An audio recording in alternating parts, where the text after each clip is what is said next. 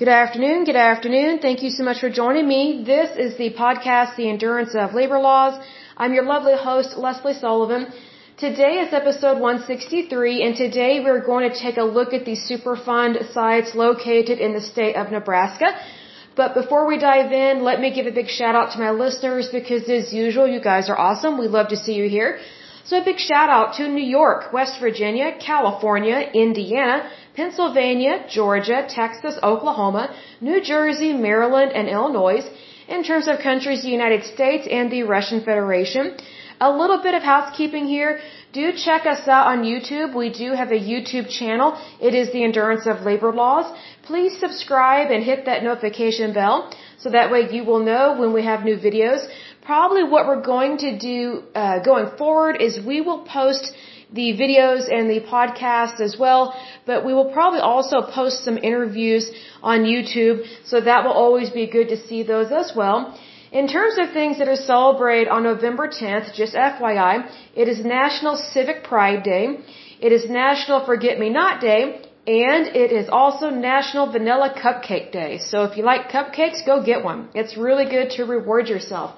Okay, so as usual in regards to the Superfund sites, the first ones that we're going to uh, list are the ones that are current and active. And so that means that they are still a problem and they are still contaminating the environment. Um, we do have one that has been deleted, so there's only one in the state of Nebraska that has been handled so far, and there are none that they are proposing to being added to the list. But that doesn't mean that they don't have Superfund sites located there in the state of Nebraska, because again, you have two different lists. So you have the Superfund site list, and that is, uh, they have about 40,000 of them on that list, and those are littered all across the United States. The list that we are reading from is the national priorities list. So just because this is the only ones that we're looking at, that doesn't mean that these are the only ones that are out there because this is literally just a fraction of what is out there. So needless to say, these are the worst of the worst. So that's why these are on the national priorities list, which is why we should address them quickly. Now again, a lot of these, um, they have been a problem since before the 1980s, and yet they are still an issue. Kind of shocking, kind of surprising with that. But let's go ahead and dive into this. So the first site that is current and active and causing a problem is 10th Street site. It is located in Platte or Plate, I'm not sure how, how to pronounce that, uh, county. Let's see here, the population there is 32,237 people, and that is as of 2010, so that rate or that population total is a little low. Let's see, it says the groundwater and soil are contaminated by VOCs from dry cleaning. This one has been on the list since 1990. The next one that is current and active is Bruns Co-op Association Associated Properties. It is located in Butler County. Let's see, the population there is 8,369. The groundwater is contaminated by VOCs that was used for grain fumigation. And this one has been on the list since 1996. The next one is Cleburn Street Well. It is located in Hall County. The population there is 58,607 people. The groundwater is contaminated by PCE from solvent industry and dry cleaning. This one was added to the list in 1992. The next one is Cornhusker Army Ammunition Plant. It is also located in the county of Hall. The groundwater is contaminated by explosives. Soil is also contaminated by explosives and heavy metals. This one was added to the list in 1987. The next one is Garvey Elevator. It is located in Adams County. The population there as of 2010 was 31,364. The groundwater and soil are contaminated by VOCs uh, that were used for grain fumigation. This one was added to the list in 2005. The next one is Hastings groundwater contamination. It is located in two counties. It's located in Adams and Clay. We just discussed Adams County. Clay County, as of 2010, has 6,542 people, so it has probably increased since then. Let's see, it says the groundwater and soil are contaminated by VOCs, PAHs, explosives, and other organics as well as heavy metals from several sources. This one was added to the list in 1986. The next one that is current and active is Lindsay Manufacturing Company It is located in Platte or Plate, however you want to pronounce that. Let's see here. The groundwater and soil are contaminated by heavy metals and VOCs from an industrial plant. This one was added to the list in 1989. The next one is Nebraska Ordnance Plant. It is located in Saunders County. The population there as of 2010 was 22,278 people and has probably increased since then. The groundwater is contaminated by VOCs and explosives. It says some of the soil is contaminated as well and possible unexploded ordnance. So kind of strange there with that, but they have multiple um, contaminations, the groundwater as well as the soil. This one was added to the list in 1990. The next one that is current and active is, I'm not sure how I pronounce this. I think it's Ogalla, if I'm pronouncing that correctly, groundwater contamination. It is located in Keith County. The population there as of 2010 is 8,368, more than likely has increased over the years. The groundwater is contaminated by VOCs from a uh, electronics industry and dry cleaning. This one was added to the list in 1994. It's kind of strange they have so many dry cleaning Superfund sites or Superfund sites that were caused by dry cleaning mishaps. That's kind of concerning there. The next one that is current and active is uh, Omaha Lead Site. It is located in Doug Douglas County, excuse me. The population there is 584,526 people. Let's see here. The soil is contaminated by lead from a former refining plant. This one has been on the list since 2003. The next one is Parkview Well. It is located in Hall County. The groundwater is contaminated by VOCs and was added to the list in 2006. The next one is Sherwood Medical Company. It is located in Madison County. The population there as of 2010 is 34,876. The soil and groundwater are contaminated by VOCs. This one was added to the list in 1992. The next one that is current and active is West Highway 6 and Highway 281. It is located in Adams County.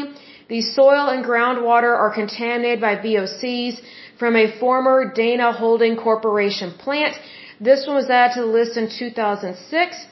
It says here, I've never heard of Dana Incorporated, but that company is an American supplier of axles, drive shafts, transmissions, and electrodynamic thermal sealing and digital equipment for conventional, hybrid, and electric powered vehicles. So, Kind of interesting with that one, was not aware of that corporation. But the next one that we're going to mention here is one that actually has been cleaned up and is good to go and has been deleted from the list. Um, it is called Waverly Groundwater Contamination. It was located in Lancaster County. The groundwater and soil were contaminated by VOCs from grain fumigation and nitrates, sulfates, and heavy metals. This one was cleaned up and good to go as of 2006. So short list for Nebraska. They do have quite a few, but not as bad as the northeastern part of the United States.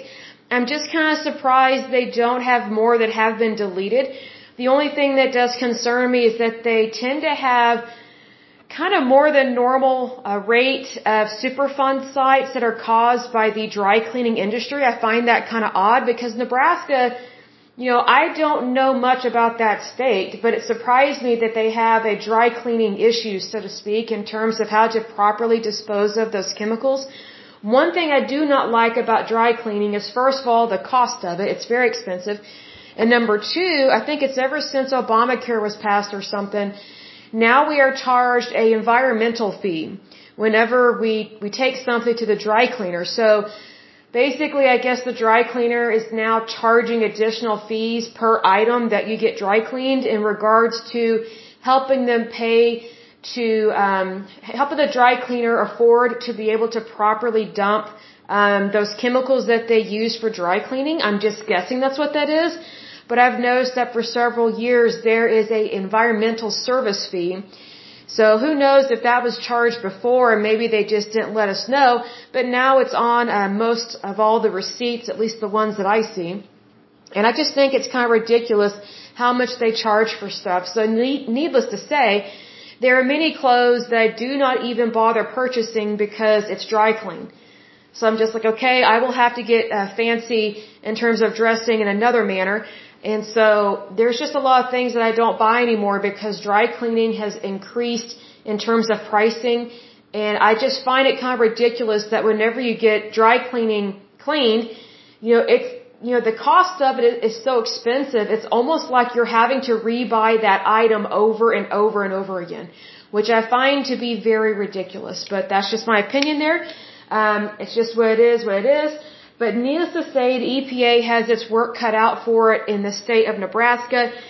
You know, there was only one um, that dealt with the Army, which would be the federal government. So the federal government caused one Superfund site that we know of in the state of Nebraska.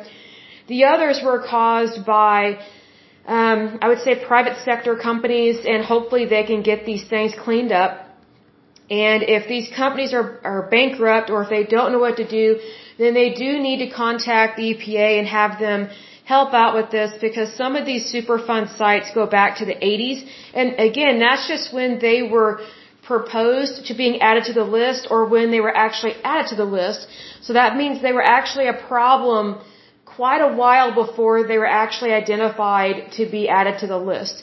So there is kind of a delay for some stupid reason in terms of cleaning up the environment, which I find very odd because you would think that if your groundwater, your surface water, and your soil are contaminated, you would think that um, that people would want to get that corrected as soon as possible. And you would think that people would not want to have that contamination anymore. But needless to say, when it comes to the EPA and cleaning things up, it is extremely slow and it's really bizarre really, really, really bizarre about things like this. Because again, the technology, I've mentioned this before, the technology has changed over the years. So again, I think that these companies and or the EPA, they should contact and hire companies in the private sector that specifically handle hazardous waste and they know how to clean stuff up. There are many companies that do that, and maybe we will do a podcast episode about that.